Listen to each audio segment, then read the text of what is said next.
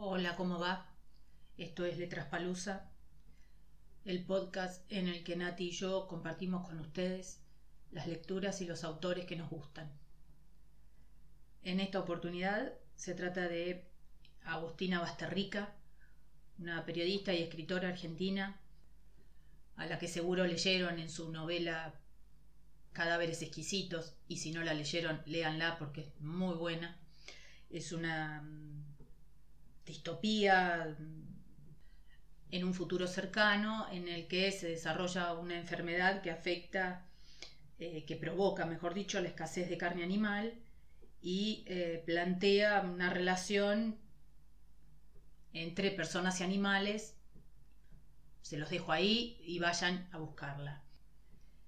Pero además de la novela, Agustina también escribió un libro de relatos buenísimos, uno mejor que el otro, y en este caso el que elegimos para hoy, Simetría Perfecta, eh, e, es una muestra de esos universos distópicos y perturbadores que ella arma y en los que párrafo a párrafo eh, se profundiza cada vez más lo, lo siniestro, lo irreversible, lo que, bueno, tiene que pasar, que pase. Esperamos que les guste y que lo disfruten. Movió el colador. La harina cayó sobre las yemas. El líquido amarillo se llenó de puntos blancos. No permitió que su mente hiciera las analogías obvias relacionadas con la nieve, el frío y la libertad, y se concentró en el movimiento circular del colador. Los puntos cubrían la superficie amarilla con un ritmo preciso. Sonrió.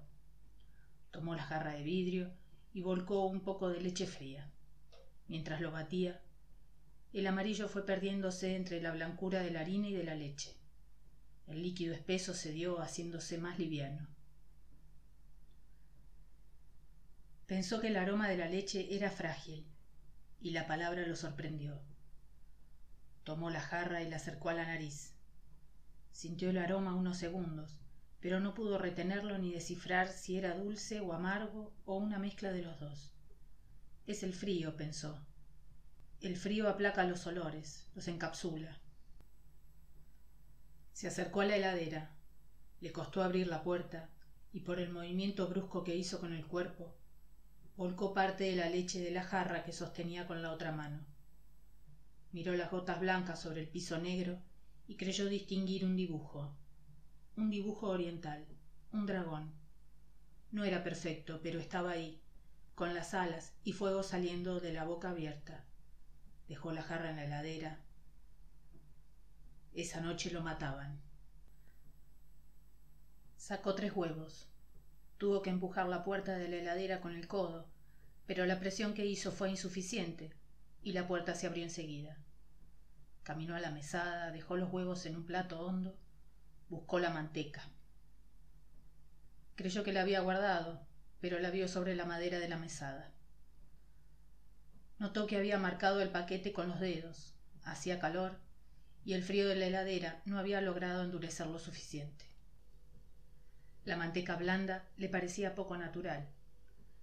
Sabía que la sensación era ilógica, porque en todo caso el estado natural de la manteca no era otra cosa que blando, pero le molestaba la consistencia grasosa, difícil de manejar. Necesitaba de los rectángulos pequeños, del corte vertical, calculado, que podía ofrecerle la manteca fría. Volvió a la heladera y cerró la puerta de un golpe. Buscó al dragón en el piso. Por un segundo creyó ver una garra deslizándose por la rejilla. Pero el dragón ya no estaba. Se había convertido en agua sucia. Caminó a la mesada, tomó los huevos y los puso uno a uno en la olla donde el agua hervía. Veintisiete lo había marcado. Nunca supo cuándo ni cómo, pero sabía que había ordenado matarlo. Supo que había un problema la noche en la que nadie lo aceptó en su mesa. Entendió todo cuando le dejaron de hablar.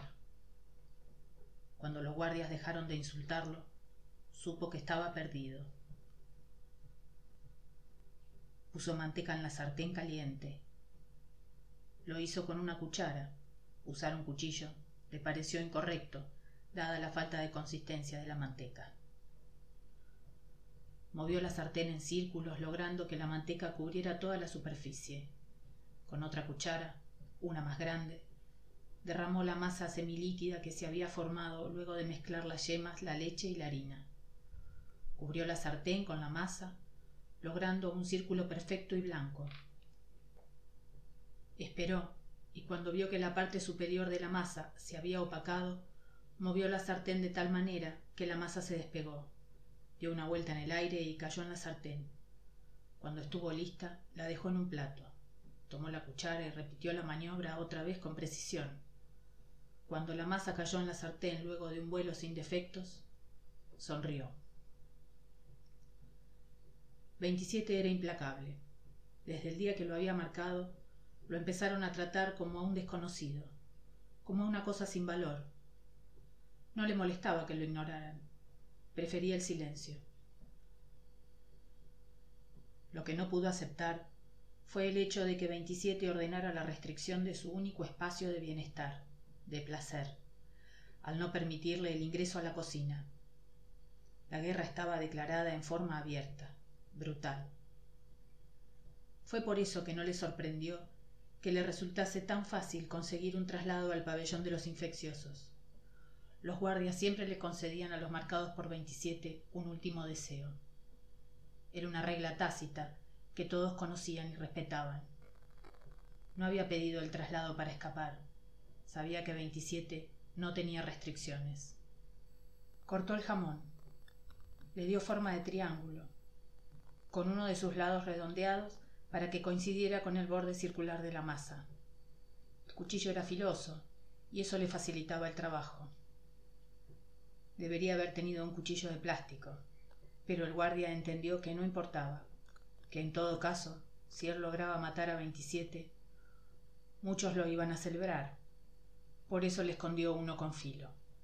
Puso los triángulos de jamón sobre la masa, con los huevos del agua hirviendo y los peló. Había gastado todo para esa noche. El día anterior le dio al guardia tres libros para vender algo de plata y los últimos cigarrillos para comprar los ingredientes que necesitaba para cocinar.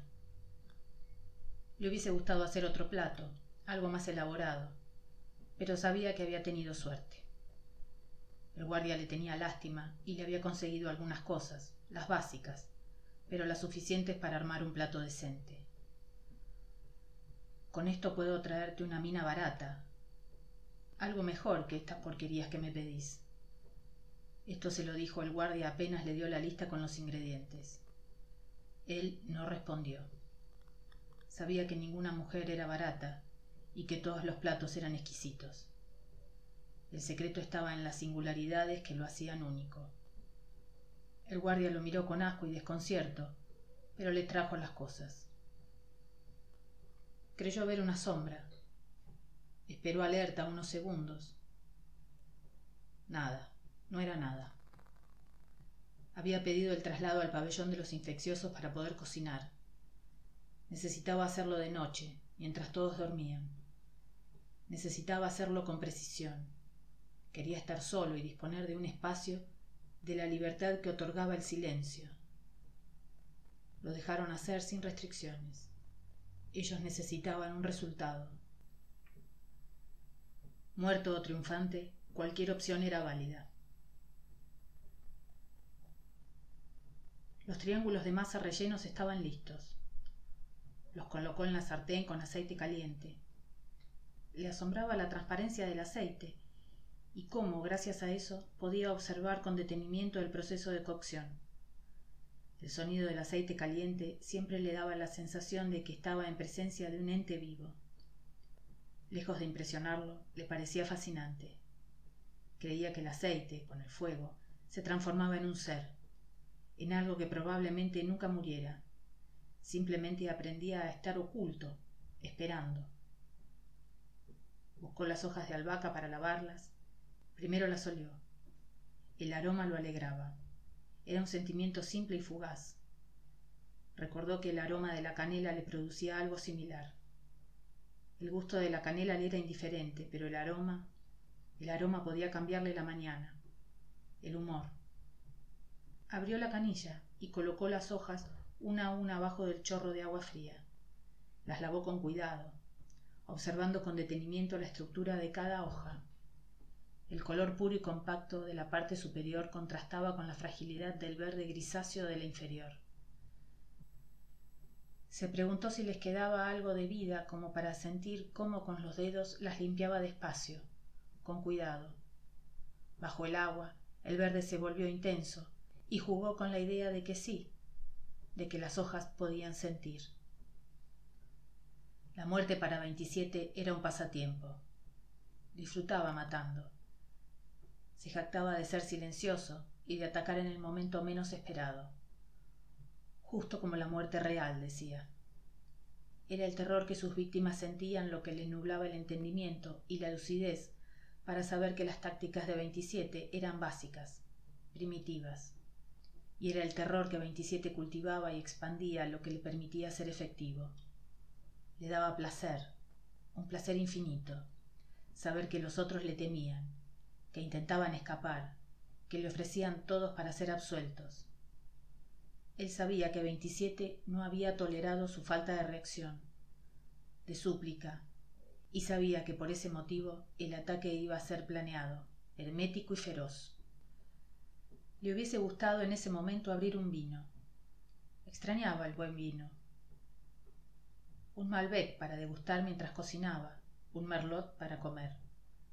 Le gustaba alzar la copa de tallo largo para sentir la liviandad aparente del cristal observar cómo el color rojo ofrecía una visión nueva de las cosas y el aroma transformaba el núcleo de los seres. Cuando movía la copa despacio, crecían las formas alargadas, lo que los expertos llamaban piernas, término que él se negaba a usar. Le parecía limitada, dada la cantidad de universos que había descubierto en una copa. Extrañaba las dimensiones del vino, los mundos. No tenía un Malbec esa noche pero recordó una cosecha del año 95, una que había degustado antes de perder la libertad. Recordó el sabor anular en su boca, el tiempo detenido en la madera suave, el agua inmóvil en las uvas, el viento seco y complejo definiendo el cuerpo del vino. Sonrió. Depositó los triángulos dorados en un plato blanco, limpio, uno al lado del otro dejando un espacio impoluto de medio centímetro. Colocó las hojas de albahaca a la izquierda de los triángulos formando un círculo verde, sólido. Esparció pimienta negra molida sobre el borde superior del plato. Sintió un ruido e instintivamente agarró el cuchillo. Recorrió la cocina. Nada, nadie. Volvió a la mesada y se concentró en el plato. Faltaba algo, más color, una definición. Pensó que de los ingredientes que le quedaban, el color amarillo era el único que podía usar. Buscó el cuchillo para cortar un huevo y retirar la yema. No lo encontró. Se quedó quieto. No le importaba morir. Cerró los ojos, recordó la suavidad fresca de las hojas de albahaca en sus dedos, imaginó el sonido de la masa crocante al ser cortada el sabor de los ingredientes fusionados para expandirse en la boca, para acariciar su olfato, para maravillarlo con los colores. No se movió cuando lo agarraron por la espalda y con una rapidez silenciosa le cortaron la garganta. Abrió los ojos y vio como tres gotas de sangre, de su sangre, caían en forma simétrica sobre el borde inferior del plato, equilibrando la composición, logrando que su obra fuera única, perfecta. Cayó con los ojos abiertos y con algo parecido a una sonrisa.